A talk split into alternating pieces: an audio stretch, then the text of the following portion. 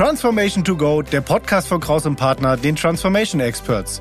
In diesem Podcast sprechen wir in regelmäßigen Abständen über die unterschiedlichen Transformationsthemen aus der Welt der Unternehmen. Und heute ganz konkret zum Thema Future Working Skills. Für euch heute im Podcast sind unsere Expertin Viola Ploski sowie unser Experte Stefan Bald. Viel Spaß!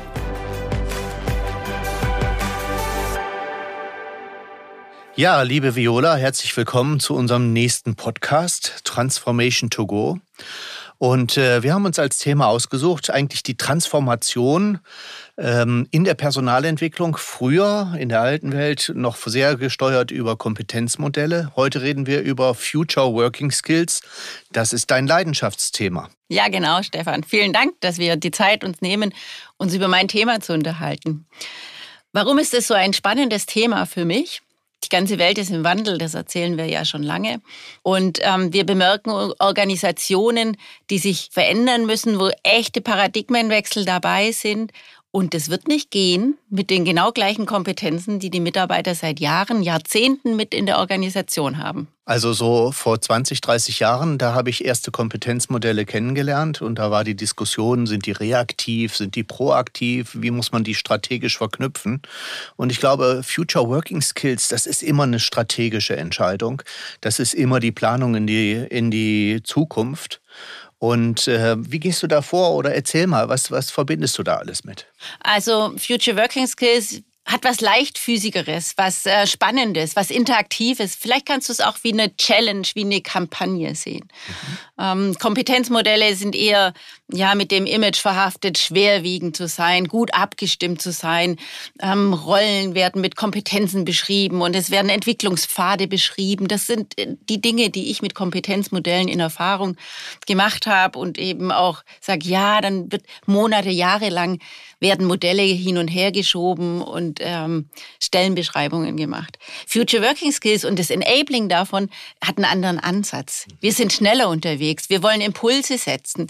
Wir wollen die ganze Organisation in Bewegung bringen. Und ähm, anders wie Kompetenzmodelle, die sich sehr an Rollen festhalten, vielleicht auch an Karrierepfaden und an Stellenbeschreibungen, gehen wir eher dahin zu sagen, was sind Metakompetenzen, was sind Soft Skills, die ganz viele brauchen, die eine große Menge in den, von der Mitarbeiterschaft und den Führungskräften auch brauchen. Ah, das ist ja sehr interessant. Gibt es da so Kategorien oder, oder kannst du das beschreiben? Was entdeckst du da an Future Working Skills? Also was ist die Metaebene der Kompetenzen? Genau, also auch hier versuchen wir natürlich eine Klassifizierung zu machen, ohne dass wir einen Kompetenzmodell hier Konkurrenz machen wollen, ein Ablösen oder ähm, dergleichen. Ich unterscheide hier einmal in so persönlichen Skills, da kommt natürlich solche Sachen wie Veränderungsfähigkeit, wie Selbstorganisation, solche Dinge sind da dahinter. Jetzt kannst du sagen, ist das was Neues? Mhm. Nein, aber die Bedeutung ist eine andere. Mhm. Das heißt, eine Kategorie sind persönliche Skills.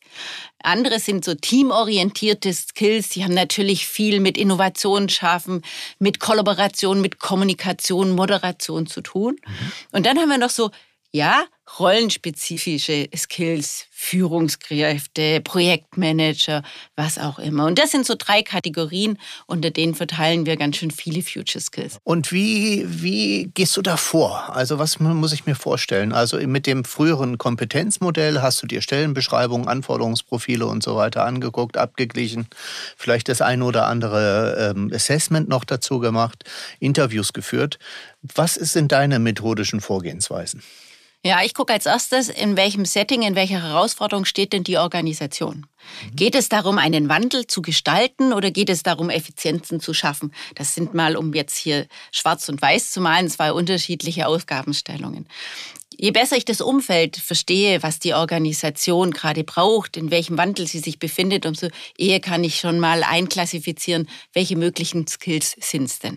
Mhm. Und dann gehe ich in der Analysephase, so wie wir es früher auch schon immer gemacht haben. Ja, lass uns mit vielen Mitarbeitern sprechen. Dazu bieten sich Workshops an. Wir können Umfragen machen. Ähm, ganz gerne unterhalte ich mich auch in Interviews mit Führungskräften und Management. Also ein gutes Bild zu kriegen, möglichst viele Rollen und Bereiche im Unternehmen kennenzulernen und deren Sicht. Mhm. Was benötigen wir? Zukünftig an Skills und Kompetenzen in unserem Team. Und da kristallisieren sich diese Future Skills dann raus. Genau. In dieser Datenanalyse, wie immer du die machst, quantitativ, qualitativ, ja. Genau. Ja. Wir kriegen erstmal eine breite Basis an Antworten und fokussieren dann natürlich, weil wir es gerne als Kampagnen darin auch ausspielen, leichtfüßig, wie ich es vorhin schon gesagt habe. Das heißt, von all den Antworten, die wir kriegen, fokussieren wir uns auf die ersten vier bis acht Skills und fangen die eben auch an, schnell in die Organisation zu bringen. Cool. Hast du da Beispiele für, was, was du da so dann schnell in, äh, in die Organisation bringst? Ja, hm, ich bin gerade in einer Organisation, da wurde als zum Beispiel eines dieser äh, Zukunftsthemen wurde genannt Offenheit und Flexibilität. Darunter mhm. versteht sich ja jetzt ganz viel. Wie können wir es gestalten, dass die Mitarbeitenden offener und flexibler sind? Ja.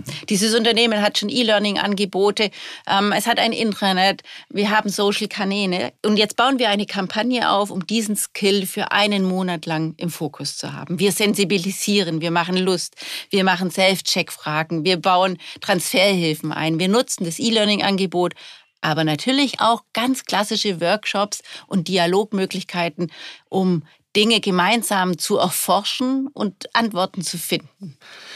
Das äh, wirft bei mir die Frage auf äh, Zielgruppen. Ich, wenn ich dich richtig verstehe, Future Working Skills, das ist für alle im Unternehmen. Ähm, genau.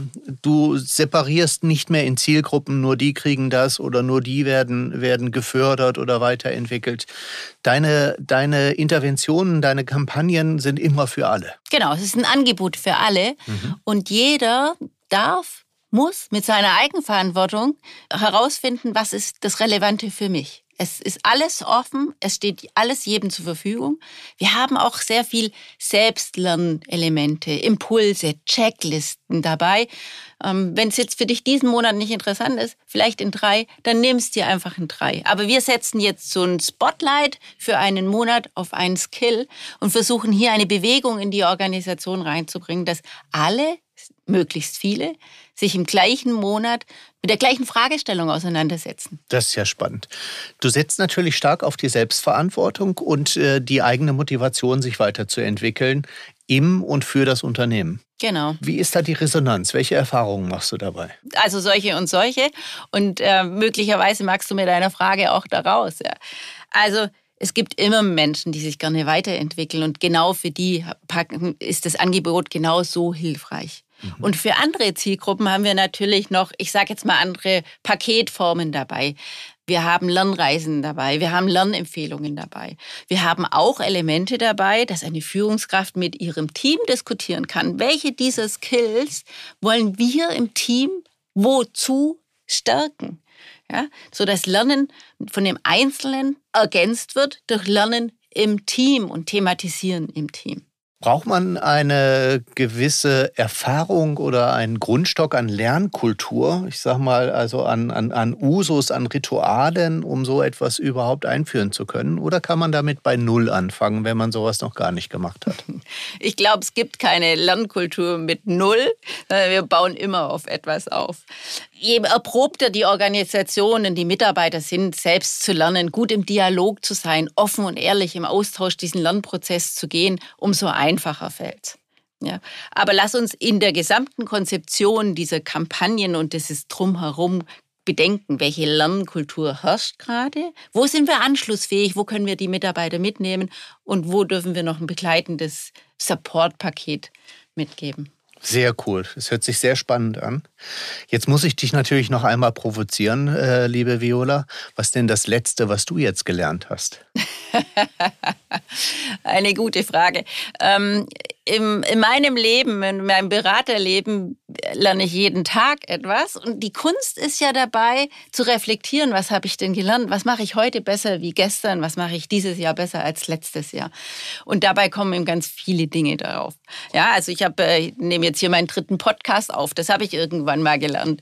Ich gehe in neue Situationen, ich erforsche die Future Skills. Mein ganzes Leben, mein ganzes Arbeitsleben, aber auch mein privates Leben ist geprägt von, ich mag das Wort Lerngier und ich finde viele Dinge, spannende Dinge und manches ist einem vielleicht gar nicht bewusst.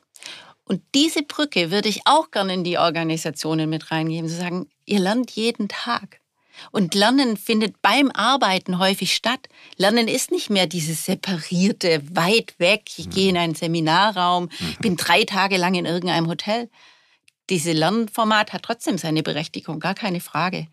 Aber Lernen findet ganz viel bei einem persönlich schnell und beim Arbeiten statt. Viola, du inspirierst mich. Ich freue mich auf die weitere Zusammenarbeit mit dir. Vielen Dank für diesen Austausch. Danke, Stefan, für deine schönen Fragen. Das war die Episode zum Thema Future Working Skills mit unseren Experten Viola Ploski und Stefan Bald. Produktion und Schnitt Sascha Filor von Feintun.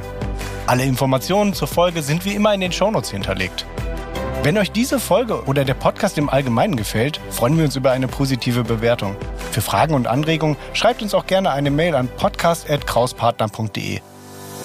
Mein Name ist Thomas Piskor. Vielen Dank fürs Zuhören und bis zur nächsten Folge.